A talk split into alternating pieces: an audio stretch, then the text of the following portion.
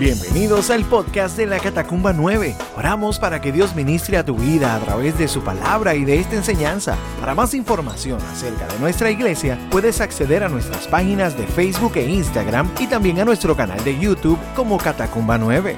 Ahora vamos al mensaje. Dios te bendiga. Yo quiero compartirles una, una reflexión que se encuentra en Segunda de Reyes, basada en este pasaje de Segunda de Reyes capítulo 7 Vamos a leer los versículos 3 al 9.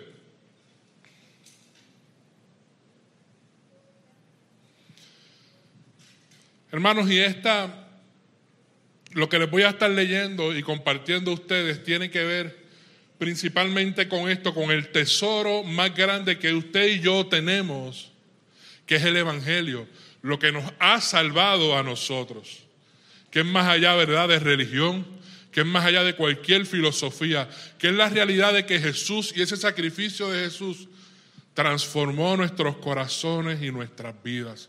Este es el regalo más grande que nosotros tenemos, pero junto con este gran regalo también viene y trae consigo una gran responsabilidad. Disfrutamos de este regalo, de ser transformados, de alcanzar la salvación, pero junto con esto tenemos una responsabilidad grandísima y profunda delante del Señor. Y lo que yo les voy a leer, la historia que yo les voy a relatar en estos versículos, tiene que ver, ¿verdad?, con eso. Y está dentro del tiempo donde el pueblo de Israel está sitiado. Está sitiado por el ejército, ¿verdad?, enemigo.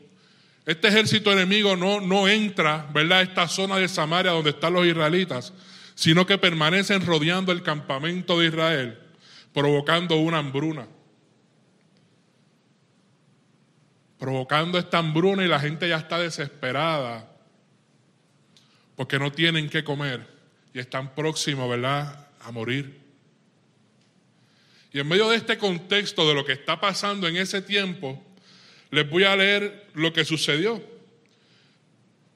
Y sucedió que había cuatro hombres con lepra sentados en la entrada de las puertas de la ciudad. ¿De qué nos sirve sentarnos aquí? Disculpen.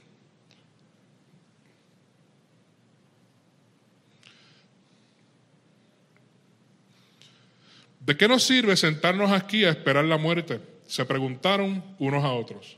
Si nos quedamos aquí, moriremos. Pero con el hambre que hay en la ciudad, moriremos de hambre también allá si regresamos. Así que mejor sería ir y entregarnos al ejército arameo. Si ellos nos perdonan, si ellos nos perdonan la vida, mucho mejor. Pero si nos matan, igual habríamos muerto. Así que al apoderarse, al ponerse el sol, salieron hacia el campamento de los arameos. Pero cuando se aproximaron al límite del campamento, no había nadie pues el Señor había hecho que el ejército arameo escuchara el traqueteo de los carros de guerra a toda velocidad, el galope de los caballos y los sonidos de un gran ejército que se acercaba. Por eso se gritaron unos a otros, el rey de Israel ha contratado a los hititas y a los egipcios para que nos ataquen. Así que se llenaron de pánico y huyeron a la ciudad de noche, abandonaron sus carpas, sus caballos, sus burros y todo lo demás y corrieron para salvar la vida. Cuando los leprosos llegaron al límite del campamento, fueron de carpa en carpa, comieron y bebieron vino, sacaron plata, oro y ropa y escondieron todo. Finalmente se dijeron entre ellos, esto no está bien. Hoy es un día de buenas noticias y nosotros no le hemos dicho a nadie. Si esperamos hasta mañana, seguro que nos ocurre alguna calamidad. Vamos, regresemos al palacio y contémosle a la gente. Hermanos, estos leprosos estaban ahí en la puerta, ¿verdad?, de, de la ciudad. No podían entrar a la ciudad. No podían entrar, ¿verdad? Porque eran, eran impuros. Y este, este es, el primer, el primer detalle que a mí me llama la atención de esta, de esta historia. porque dentro de toda la necesidad, ¿verdad?, que había, esta gente tenía, ¿verdad?, una necesidad aún mayor. Y era que ni tan siquiera podían, ¿verdad?, entrar a la ciudad. Y yo quiero que usted preste especial atención a estos detalles. Porque a medida que usted preste atención a estos detalles y reflexione sobre su vida, puede darse cuenta de la condición en la que usted estaba y de dónde Dios lo sacó a usted. O también puede darse cuenta de la condición en la que usted se encuentra y la necesidad que tiene de acercarte a Dios. Y como la palabra, ¿verdad? Dice en segunda de, Timoteo, que es útil para enseñar, para corregir, para instruir en justicia. Esa es la intención. Que esta historia, y los detalles que hay en esta historia de estos leprosos puedan instruir ¿verdad? nuestros corazones, puedan corregirnos y puedan acercarnos al Señor. Acercarnos mucho más al Señor. La condición de estos hombres, ¿verdad? De, de, de lepra, eh, como ya en otras veces nosotros hemos, hemos comentado y hemos enseñado aquí, impedían que ellos pudieran tener comunión con el pueblo del Señor. Por eso están afuera de la ciudad. La ley levítica dice que eran declarados que impuros, inmundos. Si una persona se acercaba a un leproso, él tenía que gritar, soy un mundo, como que aléjate de mí. No podía tener ninguna participación con nadie, con familiares, ni con nada. Y ahí estaban ellos. Me llama la atención cómo eh, Isaías hace, utiliza esta condición para ilustrar ¿verdad? el pecado en el ser humano. Isaías capítulo 1 dice, que gente pecadora, toda cabeza está enferma, todo corazón está doliente. Desde la planta del pie hasta la cabeza no hay cosa sana, sino herida, hinchazón y podrida llaga. Fíjate cómo Isaías, ¿verdad? Está ilustrando toda la inmundicia, ¿verdad? Y, toda, y todo lo que causa, ¿verdad? El pecado en el corazón del hombre. Porque aquel que es dominado por esta naturaleza pecaminosa, está destinado hacia la muerte. Porque la palabra dice que la paga, ¿verdad? O ese resultado del pecado, ¿qué es? Es muerte. Esta gente, estos cuatro leprosos estaban doblemente, ¿verdad? Destinados a la muerte. Principalmente, ¿verdad? Porque tenían esta condición de lepra.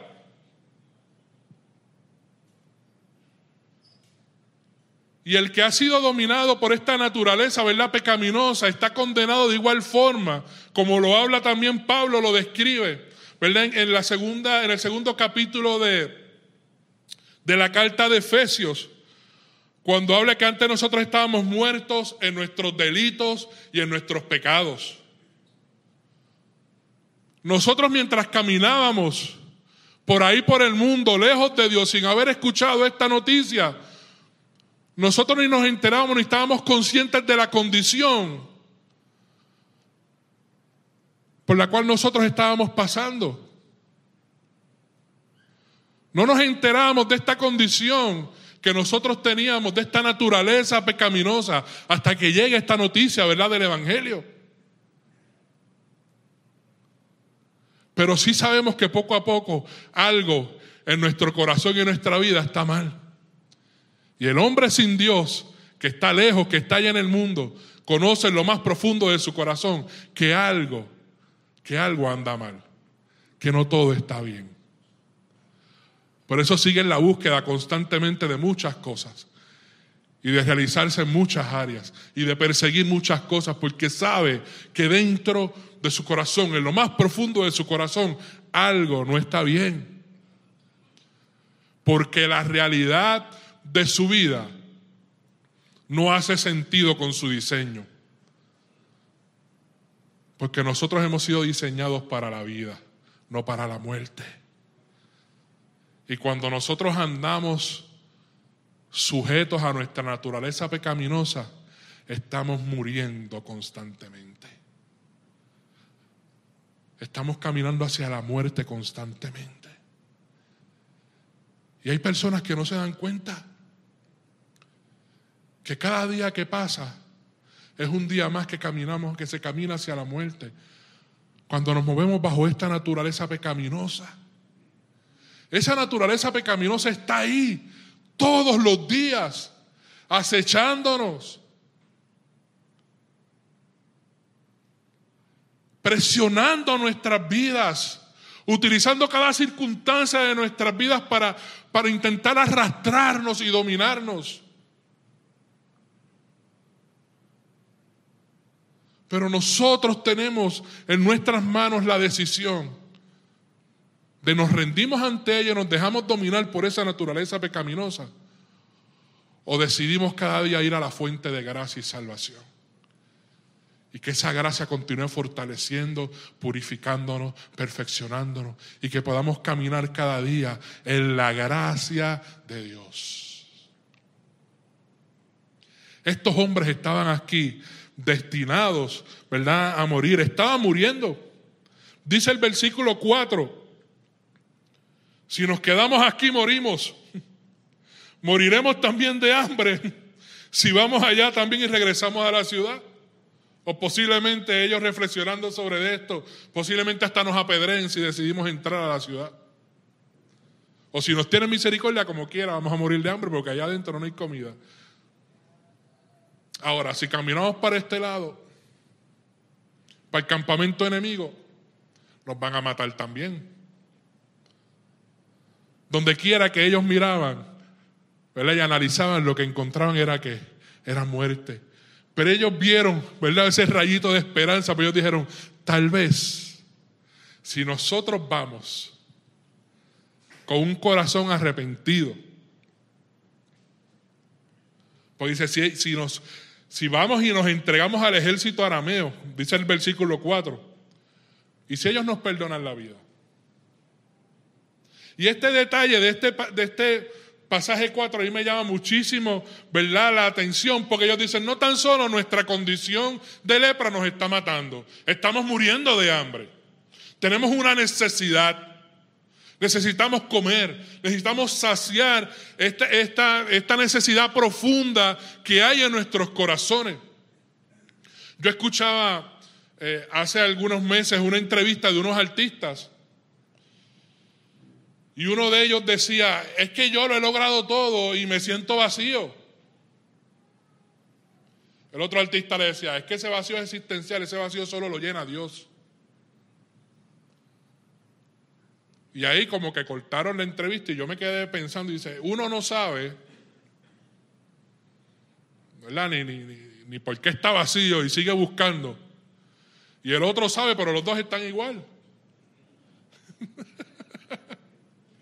los dos están destinados a la muerte porque sabiéndolo o no sabiendo no toman, ¿verdad? La, decisión de moverse, ¿verdad? Al lugar a saciar esa, esa hambre. Porque nosotros sabemos que Jesús es ese pan de vida. Nosotros hemos comido de ese pan y hemos sido saciados. Nosotros hemos bebido de esa fuente y hemos sido saciados. Estos leprosos estaban qué? Reflexionando y pensando sobre qué van a hacer. Tenían algo bien consciente, mi condición me va a llevar a la muerte. Y yo creo que eso es una de las primeras cosas que nosotros al momento de entregarle nuestro corazón y nuestra vida a Jesús pensamos, yo estoy condenado a muerte. Por eso necesito la salvación de Jesús. Por eso necesito esa salvación de Jesús. Dice Romanos, el pecado entró en el mundo y el pecado de Adán introdujo esa muerte. De, modo que la muerte se extendió a todos. No hay ninguno que se escape de la muerte si no recibe a Jesús en su vida y en su corazón. Ahora, la persona que todavía sigue siendo dominada. Por esa naturaleza pecaminosa, debe preguntarse, ¿a dónde tú puedes ir para escapar de la muerte?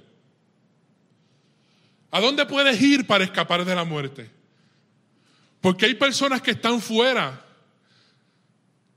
y están perdidos. Pero hay personas que están en las iglesias y están en las congregaciones, saben lo que tienen que hacer, pero aún siguen perdidos porque no han tomado esa decisión.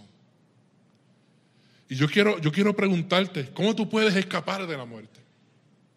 ¿Cómo tú puedes huir, huir de esa muerte?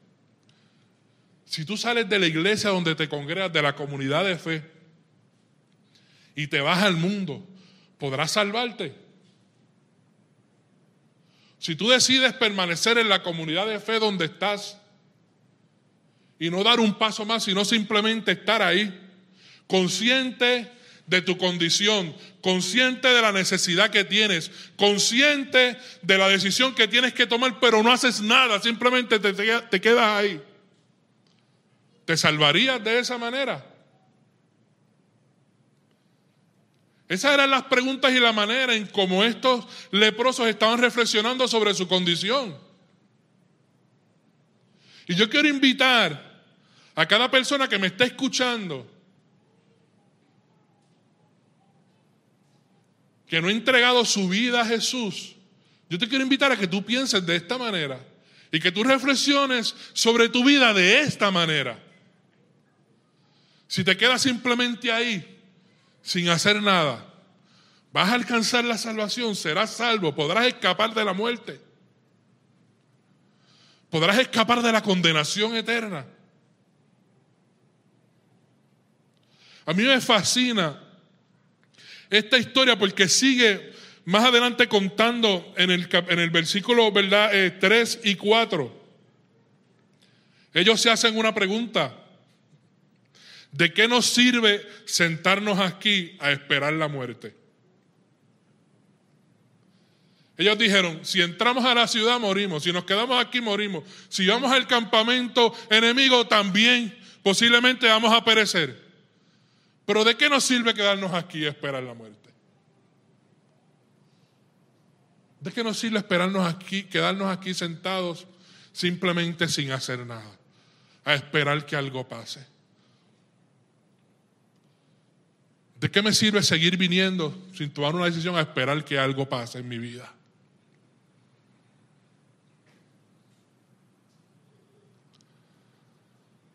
¿De qué me sirve seguir visitando y visitando y corriendo de iglesia en iglesia a esperar que algo extraordinario pase? Estos leprosos no se quedaron sentados a esperar que algo pase. Ellos se movieron. Ellos, ellos dijeron, así mejor sería. Sería ir en el versículo 4, ir al campamento y entregarnos al ejército arameo. Me llama la atención este detalle de esta frase de estos leprosos porque ellos dicen, ¿de qué nos sirve quedarnos aquí? No vale la pena quedarnos aquí y no hacer nada. Eso no es una opción. Vamos al campamento, vamos a movernos, pero vamos a entregarnos. Vamos con una actitud y con un corazón de rendirnos, de rendimiento, de entrega. Ellos no fueron a desafiar, ellos no fueron a exigir, ellos no fueron allí a quejarse, ellos fueron rendidos. Ellos fueron con la actitud correcta y la actitud de rendirse, hermanos, fue lo que le preservó la vida. Y esa actitud de rendirnos de nosotros es lo que nos ha preservado a nosotros y lo que nos preservó la vida. Los que hemos reconocido nuestra condición, los que hemos reconocido dónde está aquel que puede saciar y puede cambiar nuestra condición de vida y nos hemos acercado ahí con un corazón rendido. No nos hemos acercado a exigir, a pelear, a quejarnos. Simplemente aquí estoy, me entrego. Aquí estoy. Me rindo delante de ti. Y esa es la actitud del corazón que preserva la vida Así que al ponerse el sol, dice el versículo 5, salieron hacia ese campamento, pero ellos no sabían ni tenían imaginado lo que Dios tenía preparado para ellos. Pues es que tampoco nosotros nos podemos imaginar. Y ninguno de nosotros nos imaginamos lo que Dios tenía preparado para nosotros cuando nosotros nos rendimos ante Él. ¿O sí? A lo mejor tú tenías una idea o podías describir la profundidad de este amor y de este gozo que gobierna nuestros corazones. La palabra dice que es más alto que los cielos y más profundo que el mar, que nadie lo puede comprender. Este gozo y esta paz, que aunque nos digan perros muertos, seguimos como si nada. Que aunque tengamos circunstancias difíciles en la vida, esta paz nos gobierna. Y este gozo sigue emanando en nuestros corazones. Y a veces ni nosotros mismos nos lo podemos explicar. Nosotros no teníamos idea. Y todavía seguimos sin la idea de esta salvación tan grande y tan hermosa. Y de este evangelio tan hermoso que ha gobernado nuestras vidas. Y estos cuatro leprosos cuando iban camino al campamento no tenían idea. No tenían idea de lo que Dios tenía preparado para ellos. Como les, había, como les leí ahorita, ellos pensaron que venía, venían grandes ejércitos, los hitistas y los egipcios, ¿verdad? a acabar con ellos. Ellos salieron huyendo. Pero dice, ¿verdad? Esta historia dice la palabra que cuando ellos llegaron a los límites del campamento, entraron de carpa, de carpa en carpa, comieron y bebieron vino. Sacaron plata, oro y ropa. Ellos lo que tenían era hambre. Dios le dio mucho más. Había mucho más, encontraron mucho más de lo que ellos necesitaban, porque así es Dios con nosotros. Ese es el Señor que nosotros le servimos. Dice la palabra que de su plenitud bebemos todos. Lo que Dios nos da es inmenso, hermanos. Es mucho más de lo que nosotros pedimos, de lo que nosotros necesitamos. Él es mucho más. Y cuando nosotros nos acercamos a Él, nos da mucho más de lo que nosotros pedimos. Siempre excede nuestras expectativas. El Señor siempre excede y va mucho más allá de lo que tú esperas de Él. Y por eso estos cuatro leprosos, cuando llegaron allí, dice que iban de carpa en carpa, comiendo y bebiendo. Se pusieron pimpitos y encontraron oro, encontraron plata y ropa. Y aquí hay un detalle que yo quiero que, que, salte de aquí y se grabe, ¿verdad? En el corazón, porque dice que lo escondieron todo. Fueron saciados, encontraron más de lo que ellos necesitaban y fueron a buscar y lo escondieron los retuvieron para ellos. Lo guardaron para sí. Muchas veces, hermanos, nosotros nos comportamos también los que hemos recibido a Jesús de esa manera, reteniendo esta noticia, reteniendo este mensaje y todas las bendiciones las queremos retener y guardar para nosotros. Las queremos esconder. Pensamos que, es como si fuera la batería del celular. Es que eso nos agota. Y no nos damos cuenta que en el Señor tenemos en qué. En el Señor hay abundancia. En el Señor hay abundancia. Dice que sus riquezas y sus bendiciones son abundantes.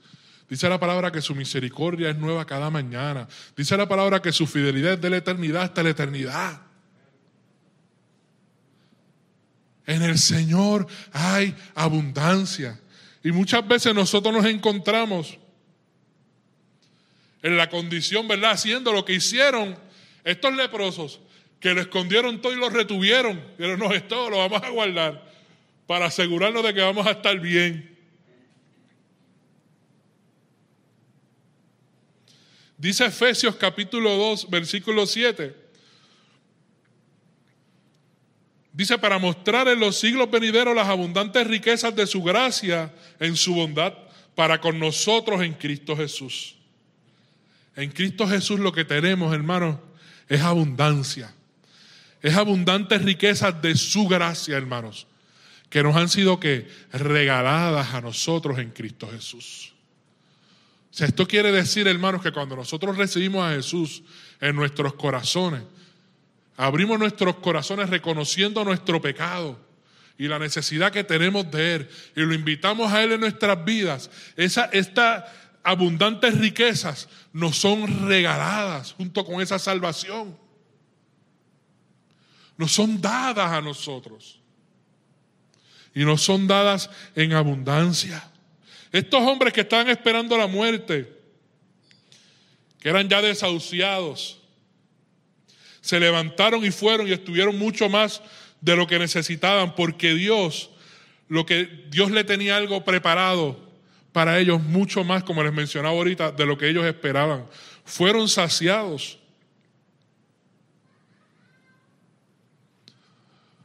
Fueron saciados, pero cometieron ese error de querer guardar, de querer retener.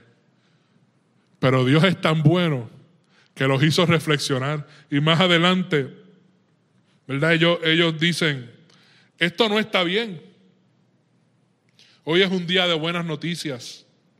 Vamos, regresemos al palacio y contémosle a la gente.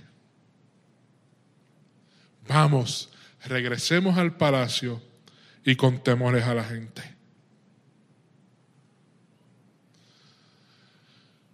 Hermano, esta frase que ellos declararon al final, ¿verdad? De esta historia de ellos, o en este momento, ¿verdad? De la historia de ellos, revela la responsabilidad que nosotros tenemos, que viene junto con esa bendición de haber abrazado, recibido este precioso evangelio. Y es la responsabilidad que tenemos de compartirlos con otros. Nosotros no podemos esconder el Evangelio. Nosotros no podemos esconder las bendiciones y la riqueza de este Evangelio. Ni pretender, hermanos, que esto es para nosotros nada más. Tenemos un llamado, hermanos, tenemos una responsabilidad profunda en nuestros corazones de movernos, de salir de nuestra comodidad y de compartir. Como ellos salieron, como ellos se movieron a dar esta buena noticia. Y la gente, hermanos, en medio de un tiempo tan difícil y tan complejo en el cual estamos viviendo, hermanos, donde toda esta ola del secularismo sigue rompiendo con, con cada vez más violencia sobre la sociedad alejando a la gente de Dios y de todo lo que tiene que ver con Él. Dirigiendo a la gente a pensar en sí mismo, a seguir sus propios placeres y sus propios deseos conforme a la naturaleza pecaminosa. Nosotros no podemos esconder este evangelio ante tal situación, ante tal circunstancia, hermanos. La gente cada día está caminando hacia la muerte. La gente cada día está caminando hacia la condenación eterna. Cada día están caminando y están muriendo, están pereciendo por las decisiones que están tomando. Producto de ese dominio, de esa naturaleza pecaminosa y del pecado en ellos. Yo no sé, hermano, si usted se está dando cuenta de eso. Yo lo veo cada día. Cada día yo lo veo. Donde la gente con mucho orgullo dice, yo hago lo que yo quiero. Yo hago lo que me dé la gana. Pero cuando tú los miras fijos a los ojos y tú miras ahí y los miras de frente a sus ojos, lo que ves es muerte. Lo que ves es tristeza. Lo que ves es agonía, desesperación. Y hablan con mucho orgullo y con mucho fronte, como decimos. Yo hago lo que yo quiera. Y a mí no me importa lo que digan mis papás o lo que diga fulano o sutano. Esta es mi decisión y esta es mi vida. Pero cuando miras ahí de frente sabes que lo que hay es destrucción. Que están bajando por una espiral y lo que hay es desesperación en su rostro. Nosotros, hermanos, tenemos que dejarles saber a ellos que hoy es el día de la buena noticia. Que hoy es el día bueno. Tenemos que contarle a la gente. Tenemos que hablarle a la gente y decirle, mira, aquí está el pan. Esto es lo que tú necesitas para saciar esa necesidad. Necesitas acercarte a Jesús. Necesitas abrir tu corazón y darle la oportunidad a Jesús en tu vida. Necesitas que Jesús te transforme y te cambie. Tenemos que hacer de cada uno de nuestros días el día de la buena noticia. Tenemos que hacer, hermanos, de nuestros lugares de trabajo, nuestro campo misionero. Hermanos, cuando nosotros nos reunimos cada mañana a orar, porque los maestros aquí antes de empezar, nos reunimos a orar, a reflexionar sobre la palabra del Señor cada día y orar, y a presentar diferentes peticiones, circunstancias, y las ponemos en las manos del Señor, y ponemos este día en las manos del Señor. Y cada día mientras oramos reflexionamos sobre esto. Llegamos aquí pero llegamos a nuestro campo misionero. El salón de clases es el campo de misión. Y nosotros no somos maestros, somos misioneros, somos ministros del Señor. Y estamos ahí en el nombre del Señor. Y mientras enseñamos historia, matemática, inglés y español, estamos cada, vez eh, hablando y ministrando principios del reino de los cielos para que lleguen al corazón de cada uno de ellos para que ellos puedan acercarse al Señor y voluntariamente puedan tomar la decisión que nosotros también tomamos en algún momento. Muchos de ellos la han tomado, otros no. Pero cada día, hermanos, nosotros hacemos de ese día el día de la buena noticia. ¿Y qué utilizamos? Lo que tenemos ¿Qué nosotros utilizamos para poder mostrar el amor, la bondad de Dios? Que el Señor está ahí. Lo que tenemos. El salón de clase, una Biblia, un libro de texto, la libreta, la pizarra, un lápiz. ¿Qué tú tienes?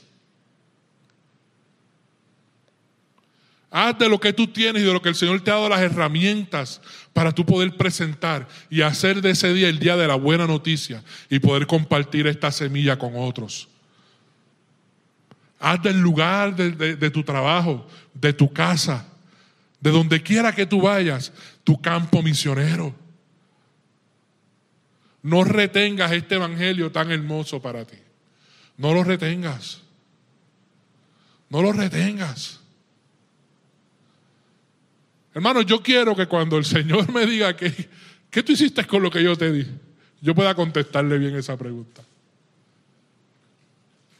Yo para decirle, mira, Señor, tú sabes que yo soy tímido, que a mí me encanta estar callado, que yo no hablo mucho. Pero yo me esforcé y hablé aquí, aquí, aquí, aquí, allá. Y aunque entré asustado aquel, a aquel lugar, dije buenos días y a través de ese buenos días me contestaron y por ahí seguí hablando hasta que pude hablar de ti. Hermanos, tenemos que hacer lo que sea.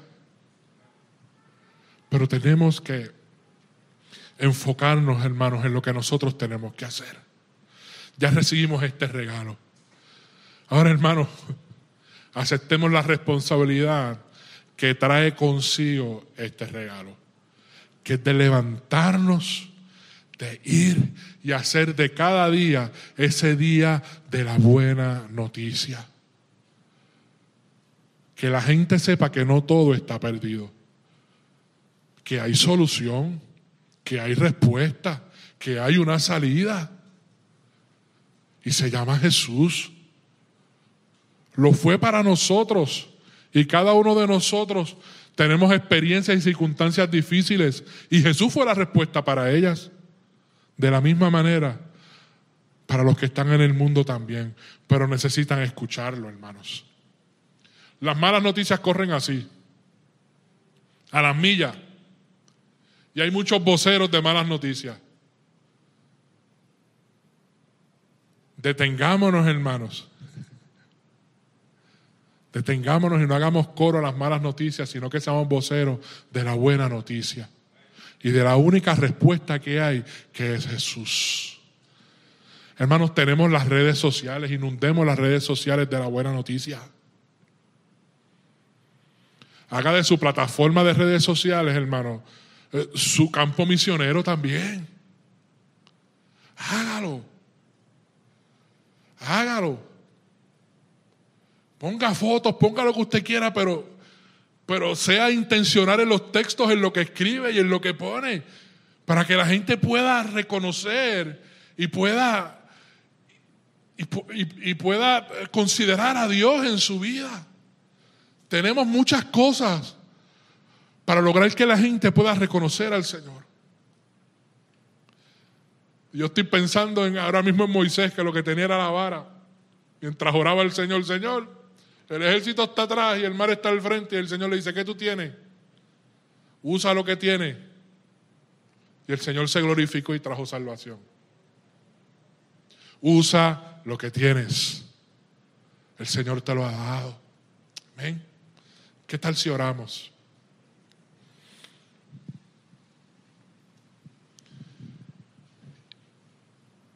Cierra tus ojos ahí donde está. Es inevitable hacer estos dos llamados hoy.